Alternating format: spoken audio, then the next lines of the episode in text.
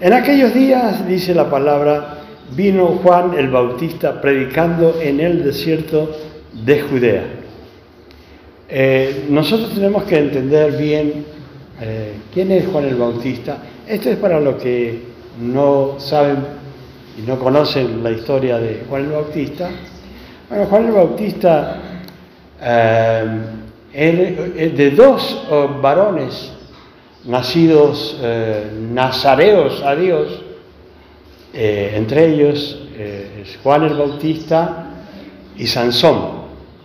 ¿Sí? Y entre podemos ver que la vida de Juan el Bautista es una vida muy especial y eh, inclusive lleno del Espíritu Santo de Dios. Después vamos a ver aquí. Y Sansón también era nazareo a Dios, ya del vientre de la madre estaba siendo elegido como cada uno de nosotros, pero ellos con un propósito especial, en las cuales ya las madres sabían qué tenían que hacer con él, con él, con estos hijos eh, cuando fueran, eh, se fueran creando, ¿no? Y eh, Sansón tomó la determinación de no vivir como Juan el Bautista dedicado a Dios, sino como, como correspondía, sino que Sansón se dedicó a, lo que podemos decir así, a la parranda, a todo aquello que no es eh, bueno ante la presencia de Dios. Y bueno, este, es la decisión de cada persona que ha sido llamada por el Señor de qué es lo que queremos hacer y qué es lo que no queremos hacer. ¿sí? Yo no nací en la iglesia, pero ya tengo 40 años predicando el Evangelio y eh, siempre es para la gloria, honra eh, de Dios en el nombre de Cristo. Eh, y bueno, fui llamado y sin entenderlo en el principio, están los que nacen nazareo y están los que se hacen nazareo. ¿sí? Yo me hice nazareo a Dios este, porque podemos eh, tomar, hacer un voto, un voto, ¿sí? no es pacto, sino voto a Dios en el cual le vamos a servir, ¿sí? Y bueno, eh, estoy todavía, ya el, mes que viene ya cumplo 72 años, así que llevo eh, todo un tiempo predicando al Señor y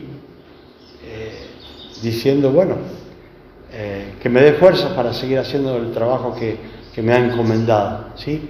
No he estado de vacaciones, algunos pensarán que he estado de vacaciones, que no he hecho nada, no, he estado trabajando, sirviéndole al Señor, eh, no, no, he callado mi boca, ni el, ni el, enemigo hizo que callara mi boca, sino que sigo predicando la palabra.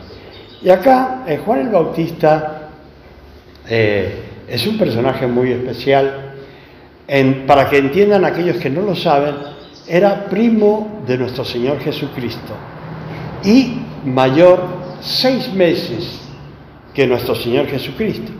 ¿sí? Acá eh, tenemos que tener en cuenta una cosa. Quien va relatando es Mateo, cuando él va escribiendo el Evangelio, inspirado en el Espíritu Santo de Dios. Entonces, acá tenemos que tener en cuenta que quien va hablando y describiendo a, Juan el Bautista eh, es Mateo. ¿sí? Entonces, dice, en aquellos días vino Juan el Bautista predicando en el desierto de Judea y, diciendo, arrepentidos porque el reino de los cielos se ha acercado. En aquellos días, eh, él estaba predicando eh, en el desierto, ¿sí? En un desierto. Para que lo entiendan, ese era el templo que tenía Juan el Bautista. ese era el templo de Juan el Bautista. O sea que hoy día acá podemos darle gracias al Señor porque hay un templo, ¿sí? una casa de oración que se le puede alabar y bendecir al Señor. Pero Juan el Bautista estaba en el medio del desierto predicando. Pero hay una cosa que hay que entender. Estaba lleno del poder del Espíritu Santo. Esa es una cosa importante. ¿Por qué? Porque el estar lleno del Espíritu Santo es el que nos hace que tengamos fuerzas para predicar el Evangelio, ¿sí? Porque yo puedo estar débil eh, eh, por los años, pero fuerte en el Espíritu para seguir predicando su palabra y sobre todo pidiéndole sabiduría a Dios para poder dar eh, la palabra conforme a, como Dios lo quiere. Y bueno, Juan el Bautista, para que entiendan también algo, era un hombre que dice que no ha nacido hombre mayor espiritualmente que Juan el Bautista en la tierra, pero es el menor en el reino de los cielos. ¿sí? Allá en los cielos es el menor, pero no hay hombre que haya nacido mayor espiritualmente en la tierra. ¿Cuál era el trabajo de, de Juan el Bautista? Decir, este es el Cristo, el Hijo de Dios. ¿Sí? Para eso nació Juan el Bautista. Fíjense qué trabajo tan especial.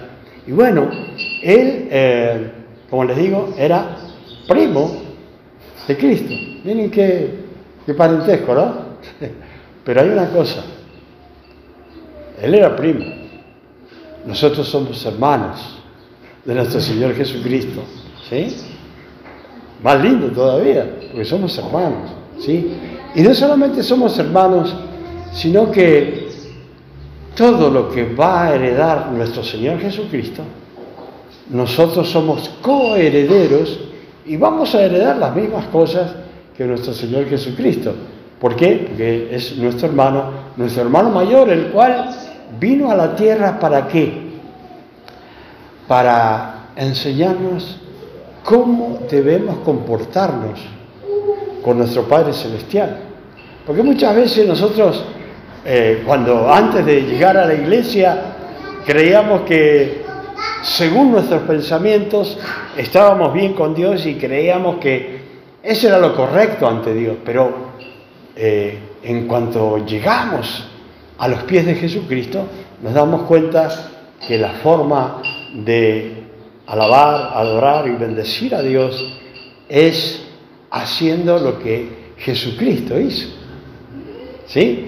Entonces, eh, cuando nosotros queremos saber cuál debe ser nuestro comportamiento ah, frente a la presencia de Dios, que es en todo tiempo, porque Él es omnipresente, está en todo lugar, tenemos que ver el comportamiento de nuestro, de nuestro Señor Jesucristo ante Dios.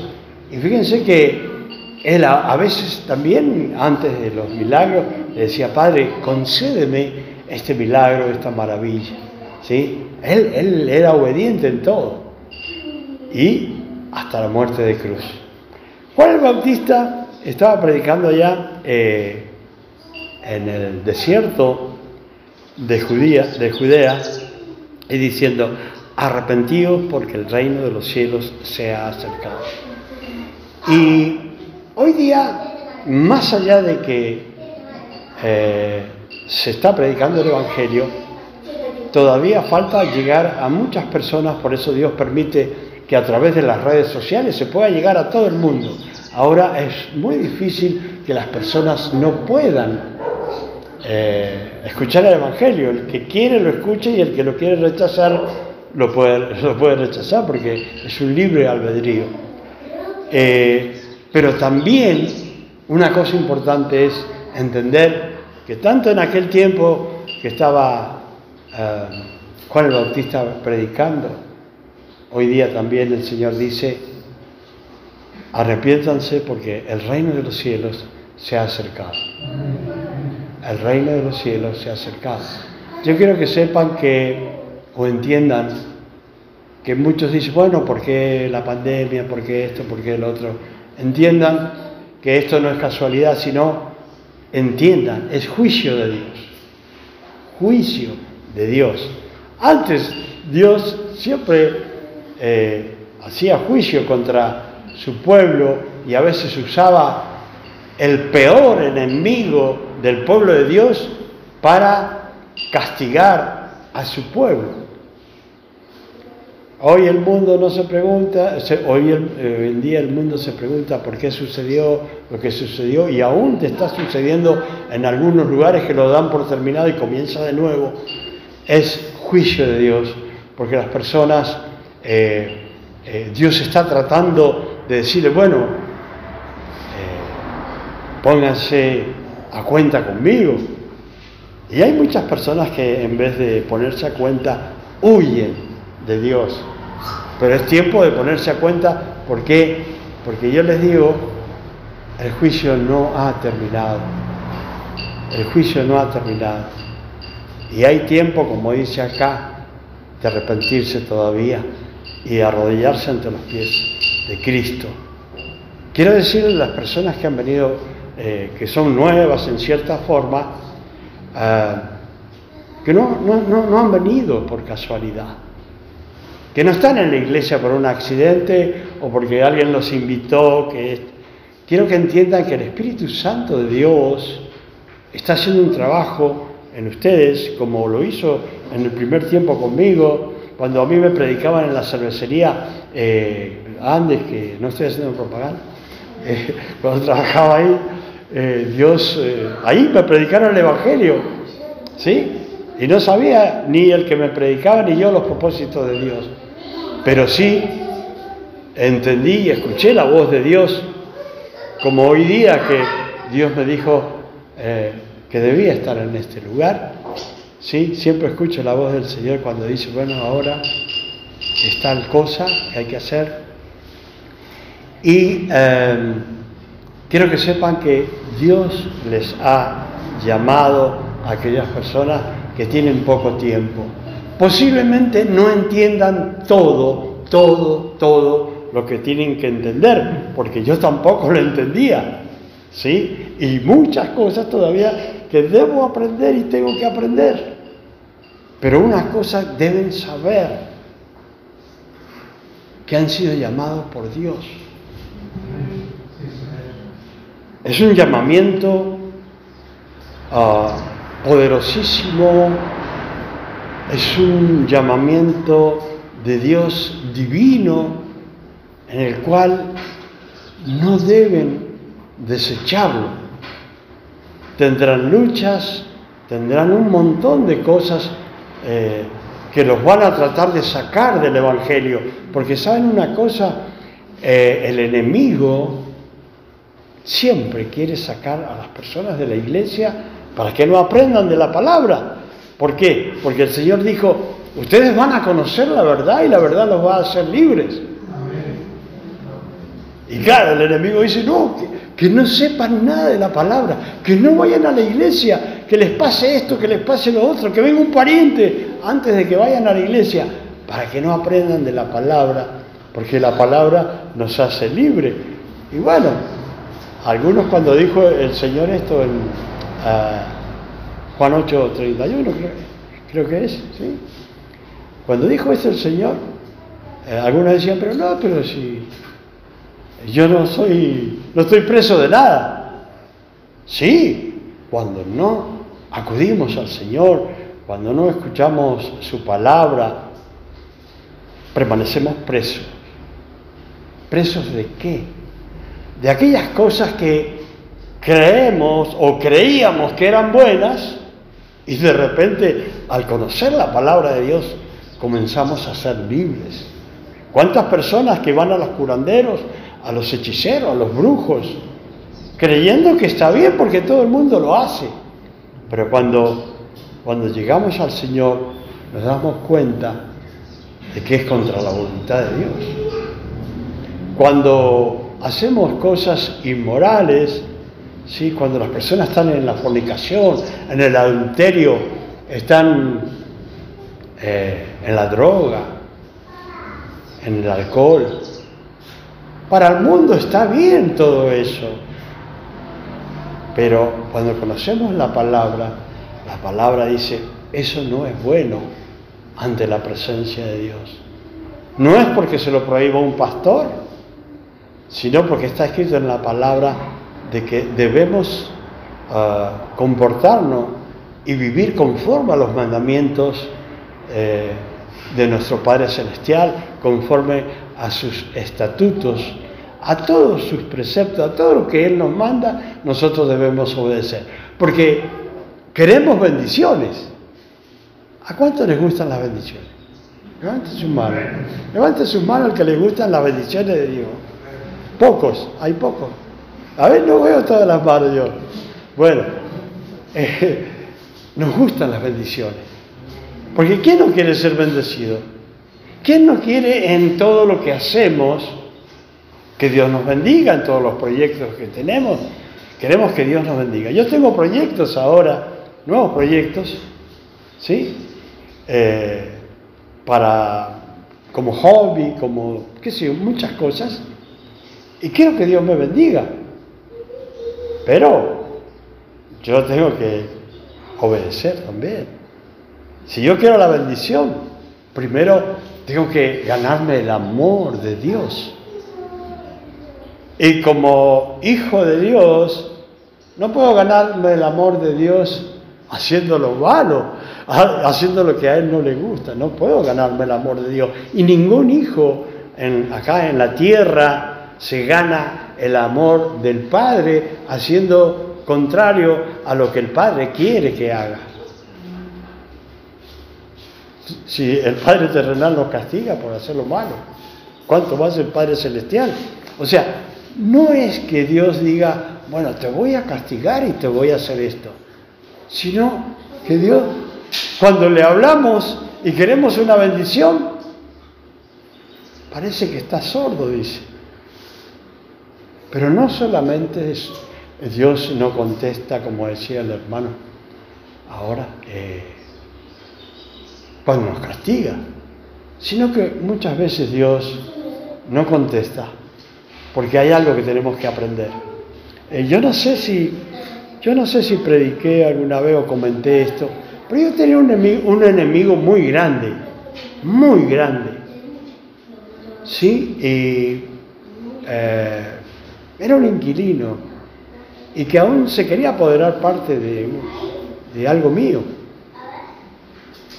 Y yo este, estaba orando, como algunos conocen, eh, estaba orando yo a través de las redes sociales y, de repente me ponen la petición ahí y me ponen el nombre de esta persona, de dos inquilinos.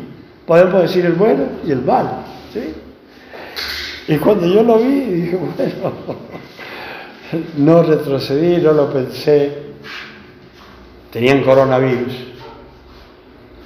y estaba ya grave en el hospital, el más sinvergüenza, el otro no, pero tenía coronavirus. Y bueno, este, tuve que orar y Dios lo sanó. Ahora, fíjese usted una cosa. Eh, Dios me, Dios me puso en eso. Pero yo aprendí una lección. Siempre hay que obedecer cuando Dios le pone lo que uno no quiere. Y él se sanó, el otro, el bueno se sanó también, pero en poco tiempo quedó en la calle solo.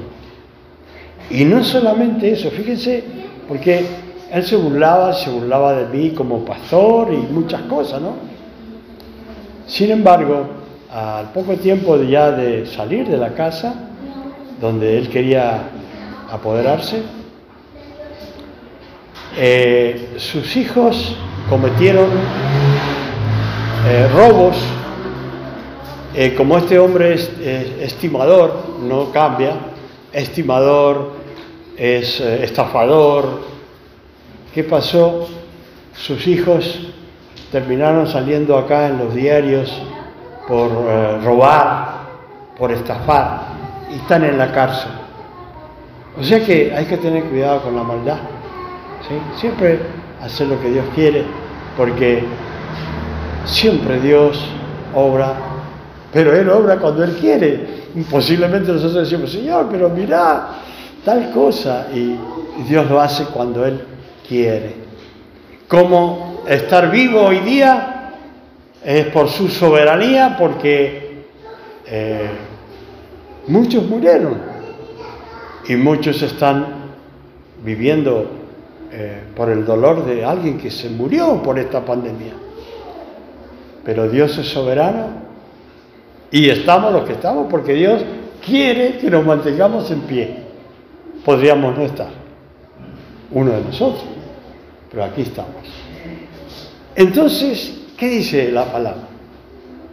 Arrepentidos. Porque el, reino de los cielos se ha acercado.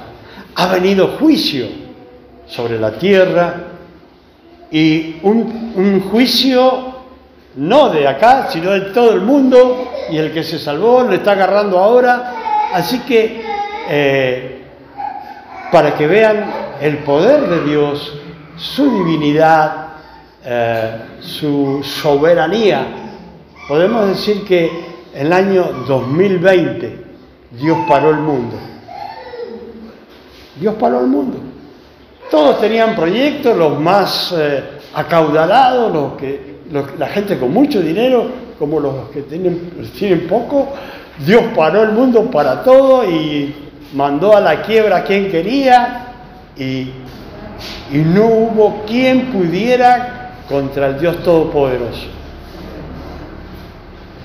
Pero fíjense así como Él tiene tanto poder para dar a cada uno como Él quiere, también ha tenido la misericordia de tenernos a nosotros acá, de habernos llamado, de habernos traído, de habernos limpiado, de habernos enseñado su palabra y, estar aquí compartiendo la palabra de Dios.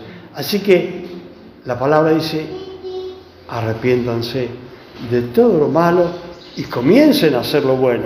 Acá dice la palabra, eh, pues este es aquel de quien habló el profeta Isaías cuando dijo, voz del que clama en el desierto, preparad el camino del Señor, enderezad su senda. Acá está diciendo, eh, acá está diciendo que eh, el quien relata es el evangelista Mateo. Y, está diciendo, bueno, eh, está diciendo de Juan el Bautista, es de quien se habló hace 700 años más o menos antes de que naciera Cristo. ¿sí? Él estaba hablando y recordando lo que Isaías dijo. ¿Sí? Y dice, este, este es de quien se profetizó. Y muchos creían que en aquel tiempo, cuando se estaba profetizando, creían que era Elías eh, Tisbita o Tisbita, yo no lo pronuncio bien eso, ¿sí? Creían que era un profeta de aquel tiempo. Entonces, que, había resucitado o algo así, estaban, estaban tratando de creer que era en aquel tiempo.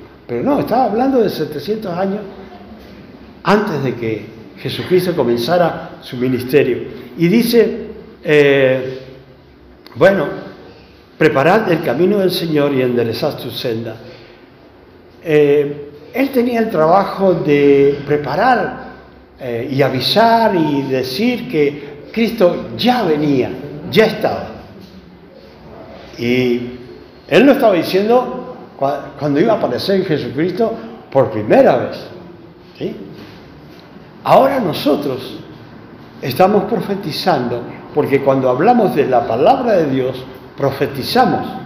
¿Sí? La palabra dice, anhelen los mejores dones, sobre todo que profetiza. ¿Qué, quiere decir? Anhelen todos los dones espirituales que quieran, pero sobre todo anhelen que Dios le dé eh, la bendición de predicar la palabra, que es profetizar lo que está escrito. Ya más de lo que está escrito no se puede profetizar. Aparecen profetas por todos lados, profetas mentirosos y todo, pero la palabra ya está, está escrita y esto es lo que nosotros debemos decir. ¿Qué debemos decir? En aquel tiempo hablaba que ya venía Cristo. Hoy tenemos que decir que Cristo ya viene por segunda vez. ¿Sí? Y lo debemos esperar. Pero no lo debemos esperar eh, como vivíamos antes de llegar al Evangelio. sino que lo debemos esperar conforme a la voluntad de Dios. ¿Sí? ¿Por qué? Ya lo vamos a ver más adelante. Dice, eh, voz del que clama en el desierto, enderezad sus sendas. Nosotros tenemos el trabajo también de profetizar, de proclamar el Evangelio y decirle a las personas eh, eh, que enderecen sus caminos, que están torcidos. Hay algunos que van para el norte, pero díganle, no, ese no es el camino. Jesucristo dice que es para el sur. Hay que cambiar el camino que llevamos y el camino, ¿quién lo marca? Jesucristo lo dice. Yo soy el camino. No hay otro camino. Antiguamente nosotros cuando, cuando no conocíamos al Señor, nos buscábamos muchas imágenes, estatuas para llegar a Dios. ¿Sí? Eso hacíamos, por lo menos yo. ¿Sí? Hasta que, como dice la palabra, hasta que conocí la verdad y la verdad me hizo libre de que esa no era la forma de llegar a Dios. ¿sí? No era la forma, sino que la forma de, de llegar a Dios es yendo por el camino que Cristo nos marca. Y Él dice, yo soy el camino. ¿Sí? ¿Qué es lo que dice el Señor? Eh, nadie viene a mí si mi Padre no lo envía. Hermanos, que tienen poco tiempo, quiero decirles que ustedes no vinieron a los pies de Cristo por casualidad.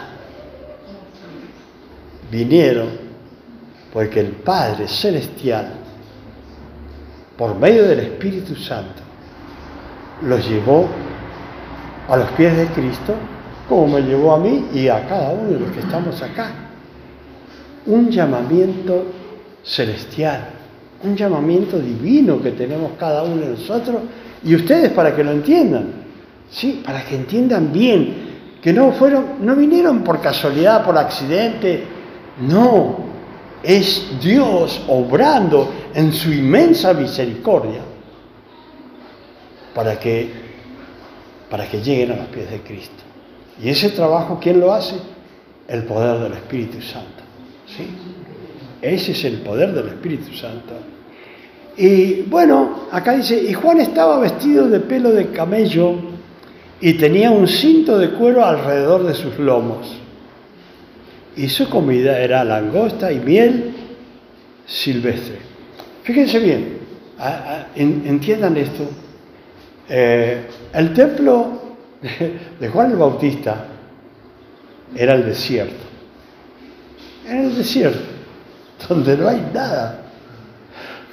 Y allí él este, estaba clamando, proclamando la venida de Cristo.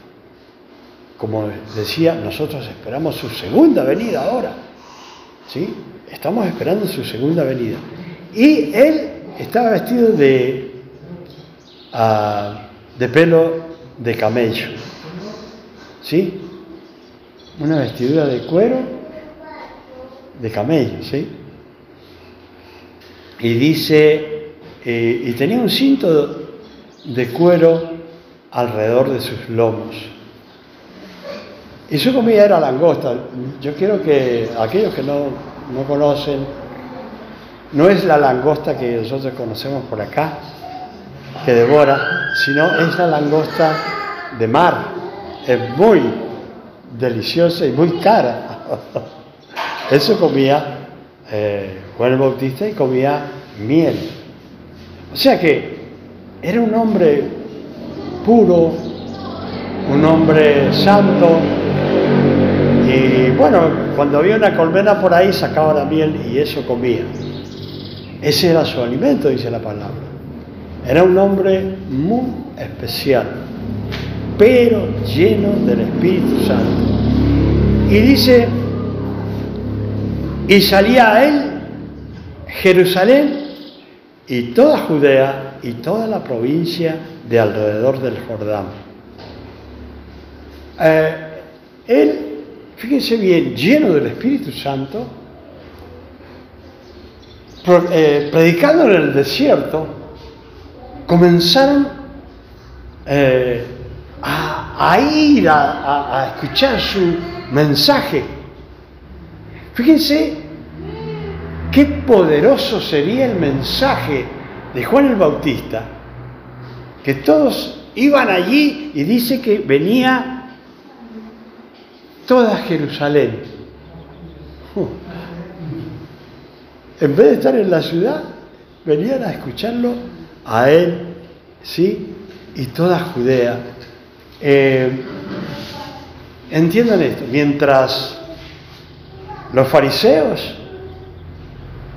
eh, estaban en sus templos con ropas muy especiales, porque eran maestros de la ley y todas esas cosas, eh, Juan el Bautista estaba vestido con lo, con lo último, ¿sí? Podríamos decir con la última moda del desierto, comiendo eh, ciertas cosas nada más y predicando ahí, mientras los otros estaban con tremendas vestiduras en los templos. Y de repente se comienza a escuchar la voz de, de Juan el Bautista, como estaba profetizado de él 700 años, voz del que clama en el desierto. Y siempre que, siempre que se habla de, de predicar, lo primero que pensamos es en los pastores y en los evangelistas. Pero realmente cada uno de nosotros tenemos que predicar la palabra en tiempo y fuera de tiempo.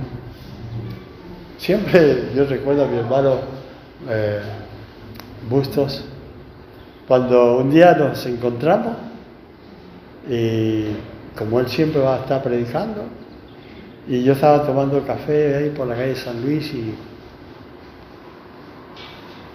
y 25 de mayo, un cafecito ahí en, en un lugar ahí en la calle.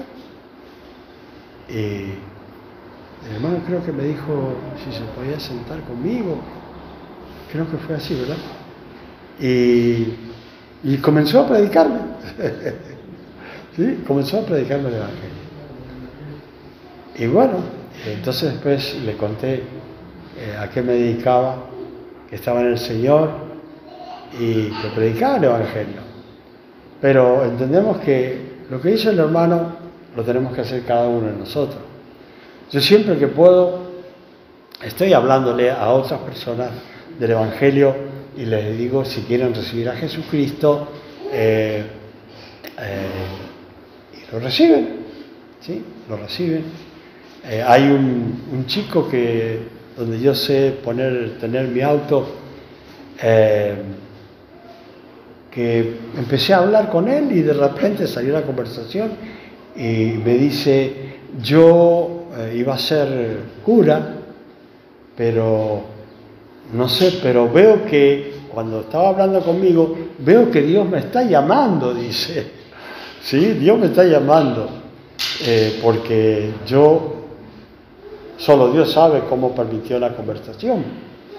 Y nosotros no debemos desperdiciar en ningún eh, momento que podamos predicar a otros la palabra, porque eso es lo que nos ha encomendado el Señor.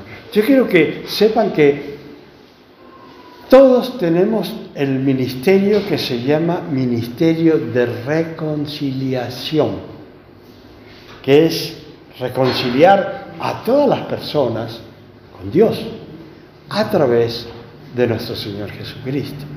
Ese es, nuestro trabajo. Nada más que a veces algunos dicen, bueno, no, es que tengo vergüenza, que esto, que el otro. No se avergüence del Evangelio porque es poder de Dios para salvación a todo el que cree. Primeramente dice al judío y después al griego o los gentiles que somos nosotros. ¿sí? O sea que Recuerden que es poder de Dios, poder de Dios. Y bueno, acá estaba eh, toda la gente acudía al llamado de, de Juan el Bautista. Y fíjense bien lo que dice él.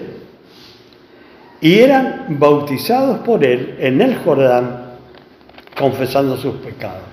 Yo creo que entiendan que el bautismo que estaba haciendo Juan el Bautista eh, no, no era el bautismo que se hace hoy día en la iglesia. Era un bautismo que se llama de arrepentimiento, la gente confesaba sus pecados y eh, Juan el Bautista los sumergía en el agua, en el río Jordán, y eh, después de confesar los pecados, eran bautizados y ya eran perdonados sus pecados. Eso era en ese momento. Hoy día, cuando somos bautizados, entre todas las cosas, eh, al bautizarnos, estamos confirmando que, que Jesucristo está en nuestras vidas y eh, damos testimonio de su muerte, de su resurrección y de que somos hijos de Dios. Amén. Es diferente ahora, pero es un bautismo. Y bueno, al ver él que muchos de los que de los fariseos y de los saduceos que venían a su bautismo, les decía, generación de víboras, ¿quién os enseñó a huir de la ira venidera? Eh, una de las cosas, era muy suave eh, Juan el Bautista para predicar, él eh, dice, mucho, y al ver que muchos de los fariseos y de los saduceos eran dos, se puede decir, doctrinas, que unos creían la resurrección en el que existía el alma, otros creían que se moría y se terminaba todo, ¿sí? Entonces, Aún así, con las diferencias que había entre ellos, acudían a Juan el Bautista. Tienen que entender que era un mensaje poderoso de Juan el Bautista, un mensaje lleno del poder del Espíritu Santo. ¿Sí? Lleno de poder. Y la gente iba. Entonces, cuando, cuando ellos vienen y llegan, y ve, ve que va llegando esta clase de, personas, él dice generación de víboras. Y cuando eh, se refiere a esto, nosotros tenemos que entender que en, Génesis 3.15, allí eh, cuando se está repartiendo, como quien dice, los castigos, ah, le dijo a la mujer, eh, tu descendencia o tu simiente va a aplastar la cabeza de Satanás. ¿Sí? ¿Sí? Y la serpiente o, la simiente, la descendencia de la serpiente, va a herirte en el calcañar. Esto significa que más allá de que cada uno de nosotros tenemos dificultades, problemas para eh, seguir a Jesucristo. Porque para seguir a Jesucristo siempre hay dificultades, siempre hay problemas. Empieza por los matrimonios, empieza por las familias, empieza por los parientes, y empieza por, qué sé, por todos lados. Siempre cada persona tiene un problema en su trabajo, en lo que esté haciendo, siempre hay una dificultad. Entonces, esas son las cosas que decía Dios que van a suceder y les va a pasar a las personas que sigan a Cristo. Pero le está diciendo ahí en 3.15, pero la descendencia de la mujer le va a aplastar la cabeza a Satanás.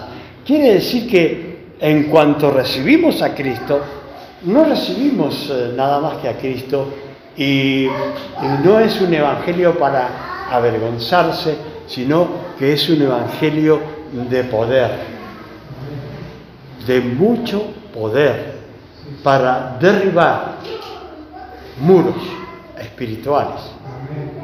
¿Sí? Entonces, más allá de avergonzarse, tiene que saber que ha sido llamado por Dios y Dios ha puesto un poder sobrenatural, ¿sí? Para poder ir contra el enemigo, porque muchas personas quieren ir contra el enemigo, pero sin nada, ¿sí? Sin nada. Ahora, si uno va contra el enemigo, respaldado por Dios, en el nombre de nuestro Señor Jesucristo, podemos derrubar, derribar, perdón, muros espirituales que nosotros creemos que no se pueden derribar. Fíjese una cosa, cualquier persona que está acá agarra esas máquinas para picar o si no un martillo y, y puede derribar esto. Lo puede derribar. Porque lo ve y sabe lo que está haciendo, lo está viendo. Ahora, ahora, ahora cuando se trata de cosas espirituales, ¿cómo eh, rompemos, cómo derribamos las cosas que son espirituales? No podemos agarrar un, combo, una picadora, ¿sí? No, no podemos hacer para derribar esos muros espirituales que levanta Satanás, tenemos que hacerlo con el poder de Dios. Pero tienen que tener en cuenta una cosa. Para derribar esos muros espirituales, eh, no podemos ah, decir en el nombre de Jesús derribamos esto, derribamos lo otro, sino que debemos tener autoridad para derribar muros espirituales y para echar demonios afuera de las personas. Ahora, ¿cómo, cómo obtenemos la autoridad? La autoridad se, se tiene sobre todo cumpliendo con los mandamientos, cumpliendo con los preceptos que Dios manda, cumpliendo con todo lo que Dios dice, porque no solamente son diez, sino que a través de la Biblia hay un montón de mandamientos, los cuales nosotros debemos cumplir. ¿Sí? Entonces, cuando estamos en obediencia a nuestro Padre Celestial, el enemigo sabe que somos obedientes a nuestro Padre Celestial y cuando vamos a ir contra algo espiritual, sabe que estamos llenos del poder de Dios, sabe que estamos eh, en obediencia a Dios y la obediencia a Dios nos da la autoridad y la fe en Cristo Jesús para derribar cualquier muro espiritual, cualquiera cosa que sea. Bueno, me parece que se me está yendo la mano. Parece que se me fue la mano. Sí, bueno, ya nomás termino. Entonces, quiero que sepan esto. ¿Quién os enseñó a huir de la ira venidera? Haced pues frutos dignos de arrepentimiento. Quiero que me perdonen porque ahí me fijé la hora. Eh, dice, decía Juan el Bautista, hagan ustedes frutos de arrepentimiento. O sea, si se han arrepentido, si se han arrepentido, realmente que sus frutos, que, que se vean los frutos espirituales. No que digan, bueno, yo amo al Señor y yo esto, yo lo otro, pero los frutos no indican que se han realmente ¿Y qué significa arrepentirse? Las cosas que hacíamos, no hacerlas más. Entonces, vamos a tener autoridad contra el enemigo, vamos, si estamos llenos del poder del Espíritu Santo, en nuestra casa el enemigo no va a poder estar, porque si estamos llenos del Espíritu, el enemigo no puede estar donde está el Espíritu de Dios. Amén. Yo voy a tener que cortar ahí porque eh, realmente creo que se me fue la mano, no me, no me di cuenta. Eh, quiero decirles que el reino de los cielos se ha acercado, Jesucristo viene, eh, viene pronto, no lo tengan por tardanza, como dice Pedro, sino es que Dios está esperando que muchas personas que están por ahí todavía puedan llegar a los pies de Cristo, está esperando que procedan al arrepentimiento y reciban a Cristo como el único y suficiente Salvador de su vida.